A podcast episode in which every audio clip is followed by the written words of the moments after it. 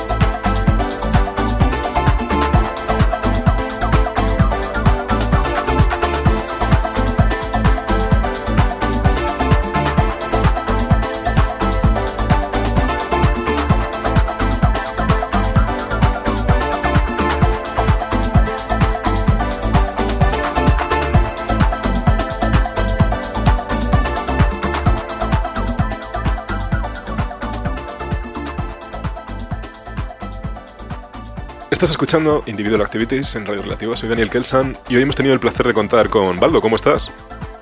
Hola, muy bien, buenas. Encantado de estar aquí, gracias por la invitación. Baldo, muchas gracias por tu tiempo, por compartir tu selección musical con nosotros. Cuéntame un poco qué nos has traído el programa de hoy. Bueno, pues el mix que he preparado para vosotros es un poco, es un poco, bueno, pensando en con motivo, como es con motivo del festival Ritmo, ¿no? Es un poco pensando, lo he hecho un poco pensando en el mix que yo podría hacer allí en el, en el festival, ¿no?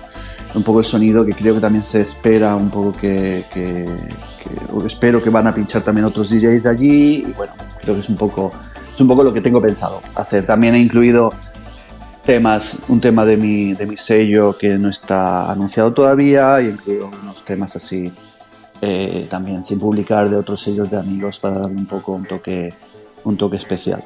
Claro, porque te iba a decir que al, estar al mando de, una distribuidora como, como Subwax, pues la, cantidad de música que pasa por tus manos es ingente, entonces, pues claro, el acceso a la música que, con la que cuentas, pues, pues siempre tus, sesiones y tus, tus mixes cuentan con muchos, con muchos temas de, tu, de tu distrio. Como, habla un poco acerca Claro, sí, sí, sí. últimamente, sobre todo, sí tiro mucho de, bueno, ya imagínate que claro, nosotros llevamos, llevamos más de 100, más de 100, 150 sellos, entonces el, volumen de, música que recibo es bastante grande, ya con eso tengo suficiente. Y, y, siempre, bueno, me gusta, aparte de promocionar los sellos también, claro, obviamente es importante, me gusta también eso, incluir temas que no están publicados o que no, que no están ni anunciados todavía, pues para darle un poco un toque diferente, especial y más exclusivo a, mis, a mis mixes, claro. Bueno, y entonces aparte de todo lo que es el universo hacia alrededor de Subwax, quería que me hablases un poco en lo que aparte andas liado, aparte de donde se te va ver poder próximamente, lugares en los que vas a pinchar así próximamente, hablamos un poco de ello. Eh, bueno, pues a ver, lo que es Subwax, sí, lo que te comentaba, llevaba cada, llevamos más de 100 sellos, eh, bueno, no todos están activos, hay algunos que están eh, sacando a lo mejor un disco al año, otros que sí que sacan cada dos, tres meses. Y la verdad que es un proceso bastante eh, chulo. A mí me gusta mucho porque siempre hay, o nosotros formamos parte en muchos casos de la fabricación de los discos, de, de los sellos. Entonces, cuando el, desde el momento en el que sello me manda los, los demos del plan que tienen del próximo disco, hasta que después me mandan el diseño, yo gestiono toda la fabricación. Bueno, es un proceso de varios meses hasta que recibimos el disco finalmente planchado y puedo coger el disco en mis manos, ¿no? Y es un proceso bastante, bastante bonito y, porque claro, yo formo parte de la cadena, ¿no? Entonces cuando llega el disco finalizado, pues es algo bastante reconfortante y, siempre hay mucha ilusión y, buen rollo y, bueno, y, claro, sacamos como unos 10, 15 discos al mes, entonces imagínate, ¿no? 10, cada, mes eh, serán 10, 15 veces que llega el disco y, hay ese subidón, ¿no? Ese pequeño subidón de, de energía, ¿no? Y, la verdad es que estamos muy contentos, hay muchos artistas que ya son también consagrados, pero luego hay muchos artistas noveles que, que son gente joven que, que, no saben cómo se fabrica un disco, ¿no? Entonces nosotros pues le ayudamos a eso y ayudamos también un poco en lo que es el tema de promoción en redes sociales y, la verdad que yo estoy muy contento de, de, hacer lo que hago. La verdad que para mí no es un trabajo el tema de el tema de Subwax. Y luego por otro lado, pues tengo el tema de carrera de, DJ, ¿no? Y de con bolos y bueno, de productor también, ¿no? También pues hay varias fechas que vienen ahora en verano y estoy bastante, bastante ilusionado. Claro, porque tenemos la suerte de eso, de, además nos vamos a poder ver próximamente, porque también quería hablar acerca de ello, de la suerte de, la gente que esté por Granada, pues te vamos a poder ver aquí en Granada, en un festival con un line-up muy interesante y que, pues no sé, pues eso, te, veremos por aquí entonces. Sí, sí, sí, no, tengo muchas ganas de ir por allí. Además, bueno, yo soy de, Andalucía, soy de un pueblo de Jaén y tengo amigos que van a venir a verme. Eh, la verdad que no voy mucho a Andalucía a pinchar, eh, me gustaría ir más a menudo, ¿no? Y ahora, bueno, veo que cada vez, veo que cada vez hay más, hay más, hay más movimiento, ¿no? En, más interés en la electrónica y me, la verdad eso me gusta mucho y el Festival Ritmo, bueno, lo llevo ya, creo que es, no sé si es la tercera edición ya o sí, la... es la tercera, la tercera edición, sí. Es la tercera. Yo recuerdo ya verlo, desde el primero ya ver... Mm, siempre el cartel y siempre era como, wow, me sorprendía porque es, no es, eh, aparte de que es arriesgado también, mm. pero eh, aparte de que es la selección de artistas era muy buena. Siempre no, no es una selección fácil, ¿sabes? Mm. No es una selección. Siempre van rebuscando un poco, ¿no? Y me gusta que combinan tanto artistas internacionales como locales como nacionales, ¿no? Y eso creo que está bien y, eso supongo que espero que, que, bueno, a la larga vayan creciendo más y más y que, que nunca pare el festival. Pues oye, Baldo, de, nuevo un placer pues el tiempo dedicado por toda la música que nos has entregado y bueno, pues muchas ganas de verte por aquí por Granada pronto. Claro, muchas gracias a vosotros y claro, muchas ganas de, verte también a ti y, poder charlar en persona. Pues te mando un abrazo muy fuerte y nos vemos pronto. Pues otro para ti. Chao. Pues eso ha sido todo por hoy en Individual Activities. Volvemos la semana que viene con una nueva invitada y más música. Hasta dentro de siete días y que paséis una feliz semana.